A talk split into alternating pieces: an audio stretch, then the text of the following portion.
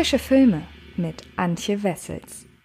Hallo liebe Fritz und herzlich willkommen zu einer neuen Ausgabe des Frische Filme Podcasts und ich muss mich im Vorfeld entschuldigen für die möglicherweise zeitweise etwas gestörte Geräuschkulisse, denn ich sitze hier jetzt schon ungefähr eineinhalb Stunden und setze immer wieder neu an und äh, gleichzeitig entscheiden sich aber meine Nachbarn offenbar zu bohren und generell irgendwelche anderen handwerklichen Tätigkeiten zu tun, die Lärm machen. Daher, falls jetzt gleich irgendwelche nervigen Geräusche im Hintergrund ertönen, ich versuche das tonmäßig so halbwegs hinzubekommen, dass es nicht allzu allzu sehr ins Gewicht fällt, aber damit ihr vorbereitet seid, wisst ihr jetzt Bescheid. Kommen wir rasch zu dem Film, um den es heute geht, nämlich das ist Ma Rainey's Black Bottom. Der Film ist demnächst als Netflix-Original eben bei Netflix abrufbar und ihm wird im Vorfeld deshalb etwas mehr Aufmerksamkeit geschenkt als wahrscheinlich eigentlich gedacht, weil es der letzte Film mit Chadwick Boseman ist, der ja bekanntermaßen gestorben ist im Laufe dieses Jahres, ursprünglich bekannt wurde oder besonders bekannt wurde in seiner Rolle als Black Panther und nun eben Chadwick Boseman in Ma Rainey's Black Bottom seinen letzten Auftritt. Es geht aber nicht konkret um ihn, wie der Titel schon sagt, sondern um eine Musikerin namens Ma gespielt von Viola Davis und die ganze Geschichte spielt in Chicago im Jahr 1927. Eben jene populäre Musikerin soll ein neues Album aufnehmen, trifft aber erst mit reichlich Verspätung ein. Ihre Band vertreibt sich die Wartezeit mit gewitzten Anekdoten, verletzenden Vorwürfen und aufwühlenden Beichten, sowie mit Kabeleien darüber, wie der Song Ma Rainey's Black Bottom Bottom eingespielt werden sollte.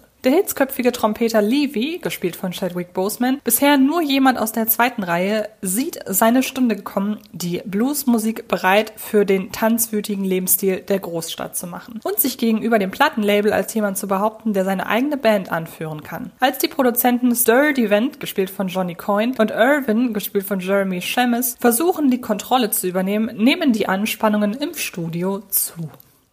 So kriegen wir die Aufmerksamkeit der Leute. Da steigen du und Slow Drake dann mit dem Rhythmus ein. Ich und Cutler spielen in den Breaks.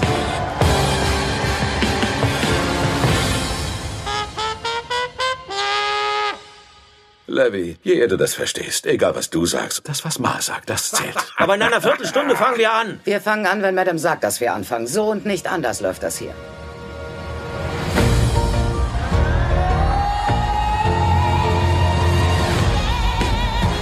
Diese Platten, das werden Hits. Jeder Farbige auf der Welt hat seine Teil zu leisten. Ich werde dem weißen Mann sagen, was er zu tun hat. Es ist schwer, Ma Black Bottom nur wenige Monate nach dem Tod von Chadwick Boseman zu gucken, ohne sich unweigerlich auf seine Leistung zu konzentrieren. Der Get On Up und Black Panther Star ist am 28. August 2020 im Alter von nur 43 Jahren gestorben. Wie seine Familie bekannt gab, wurde bei ihm bereits 2016 Darmkrebs im Stadium 3 diagnostiziert, was er allerdings nahezu geheim hielt. Der Verlust dieses charismatischen und talentierten Schauspielers, der nicht zuletzt aufgrund seiner Präsenz in den Marvel-Filmen für ein Millionenpublikum zur Ikone wurde, traf schwer. Und schon jetzt heißt es erneut Abschied nehmen, denn in Ma Black Bottom hat Boseman seine letzte Rolle gespielt. Wenigstens können sich Fans des Meme auf einer starken Note von Boseman verabschieden. Ma Rainey's Black Bottom fügt der Filmografie Bosemans einen weiteren Film hinzu, in dem er die frühere wie heutige Lebenswirklichkeit Schwarzer mittels einer facettenreichen, bewegenden Schauspielleistung beleuchtet. Nachdem Boseman unter anderem den bahnbrechenden Baseballspieler Jackie Robinson in 42, den einflussreichen Rechtsanwalt und späteren Richter Thurgood Marshall in Marshall sowie Musiksuperstar James Brown in Get On Up spielte, gibt Boseman in Ma Rainey's Black Bottom einen Background-Musiker, der von mehr träumt. Doch Levy hat neben seiner eigenen Impulsivität auch Unmengen an Vorurteilen zu bewältigen, sowie die Folgen eines von Tragödien gebeutelten Lebens zu tragen. Und Boseman erweckt diesen komplizierten, stürmischen Mann mit unbändigem Charisma und markerschütternden Tiefen zum Leben.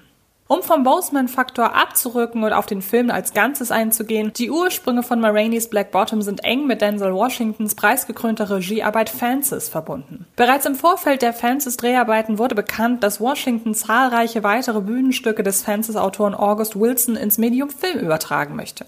Eines der Stücke, auf die Washington sein Auge geworfen hatte, war Ma Black Bottom. Ursprünglich als HBO-Produktion geplant, verlagerte Washington, der hier anders als bei Fences allein nicht als Produzent agiert, seinen Deal letztlich zu Netflix.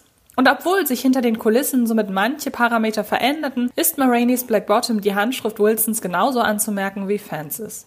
Wie zuvor schon Washington ist Regisseur George C. Wolfe, der unter anderem auch The Immortal Life of Henrietta Lacks inszenierte, nicht daran interessiert, die Bühnenstück-DNA der Vorlage zu verleugnen oder Wilsons unverkennbaren Blick auf die Erfahrungen afroamerikanischer Personen durch eine dominante eigene Handschrift zu verdrängen. Wie Francis ist auch Marainis Black Bottom extrem dialoglastig und lässt soziodemografische sprachliche Eigenheiten, Schnellfeuerwortwechsel, gewitzte Redeschwalle und tragische Monologe zu einer poetischen Einheit verschmelzen. Da Ma Rainey's Black Bottom einen deutlich kürzeren Handlungszeitraum hat, der Film spielt fast in Echtzeit, muss dieser Film allerdings wenige Langzeitcharakterwandel schultern als das intensiver plottende Arbeiterschicht-Drama Fences. Das hat zur Folge, dass die Monologe in Marainis Black Bottom weniger verkrampft wirken. In Fences gibt es doch vereinzelte Momente, in denen Washington, Viola Davis und McKelty Williamson den naturalistischen Stil des Films verlassen und arg theatral aufspielen müssen, um die Bedeutung des Monologs, das situative Gefühl ihrer Figur und den suggerierten größeren Charakterwandel zu vermitteln. In Marainis Black Bottom sind die Monologe indes zwar durchweg theatralisch angehaucht, jedoch lässt Wolf dies sehr organisch als Facette der Figuren dastehen. Wolf zeigt die zentralen Figuren als gleichermaßen eingespielte wie gereizte Truppe von Bühnenhasen, die Musik und Show im Blut haben. Und daher bei diesem wichtigen Aufnahmetermin nahtlos von Let's Entertain Sticheleien in selbstdarstellerisch getragene Offenlegungen ihres Innersten rutschen. So wie Francis die Erfahrungen, Ängste und Hoffnungen der schwarzen Arbeiterschicht der 1950er Jahre verdichtet, präsentiert sich Marainis Black Bottom als Kondensat dessen, was in Blues- und Jazzmusikern der 1920er vorging.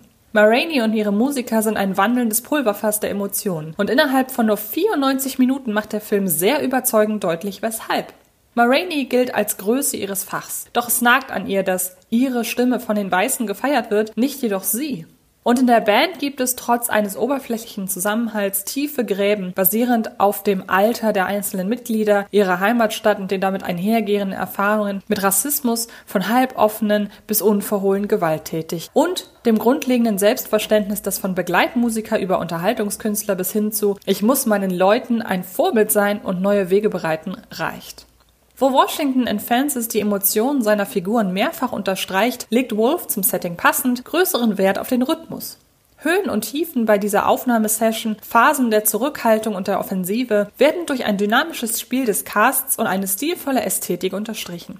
Die geschmackvollen Kostüme sind ausdrucksstark. Kameramann Branford Marsalis lässt mit seiner unsteten, nie aber hektischen Bildführung gar nicht erst zu, dass dieses beinahe Kammerspiel statisch wird. Und der Schnitt von Andrew Mondschein hält das Tempo hoch, lässt aber zugleich genug Raum, dass bedeutungsvolle Blicke oder emotional aufgeladene stimmliche Kadenzen nachhallen können. Die interessieren sich einen Dreck für mich. Alles, was die wollen, ist meine Stimme. Ich habe Ihnen doch diese Songs gegeben. Es sind nicht die richtigen Songs, aber ich kann sie dir abnehmen. Ihr werdet sehen, meine Zeit wird kommen. Ihr habt keine Ahnung davon, was durch meine Adern fließt, was ein Herz in meiner Brust schlägt. Komm schon. Da warst du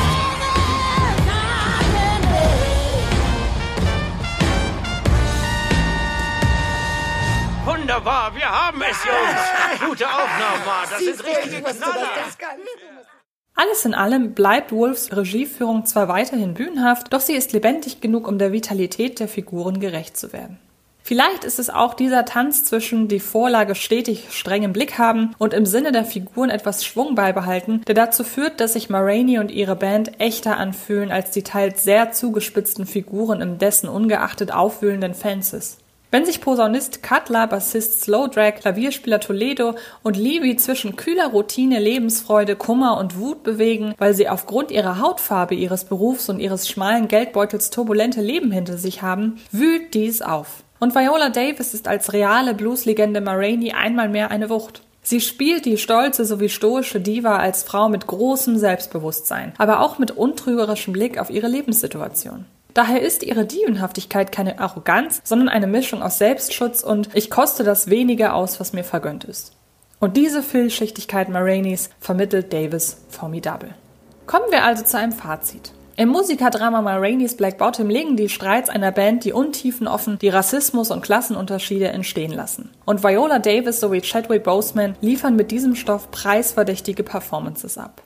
Ihr könnt Ma Rainey's Black Bottom ab den 18. Dezember 2020 auf Netflix sehen und vermutlich ist dieser Film eines der letzten Highlights, die es in diesem Jahr filmisch zu entdecken gibt und ich wünsche euch ganz viel Spaß dabei. freue mich generell, dass ihr zugehört habt und dann hören und sehen wir uns garantiert irgendwo in diesem Jahr nochmal wieder, wahlweise hier im Podcast oder bei meinen Top- und Flop-Videos des Jahres 2020. Außerdem gibt es in dieser Woche noch ein äh, Special zu den 10 besten Weihnachtsfilmen. Es würde mich sehr freuen, wenn ihr zuschaut. Und genau, dann bis ganz bald. Tschüss.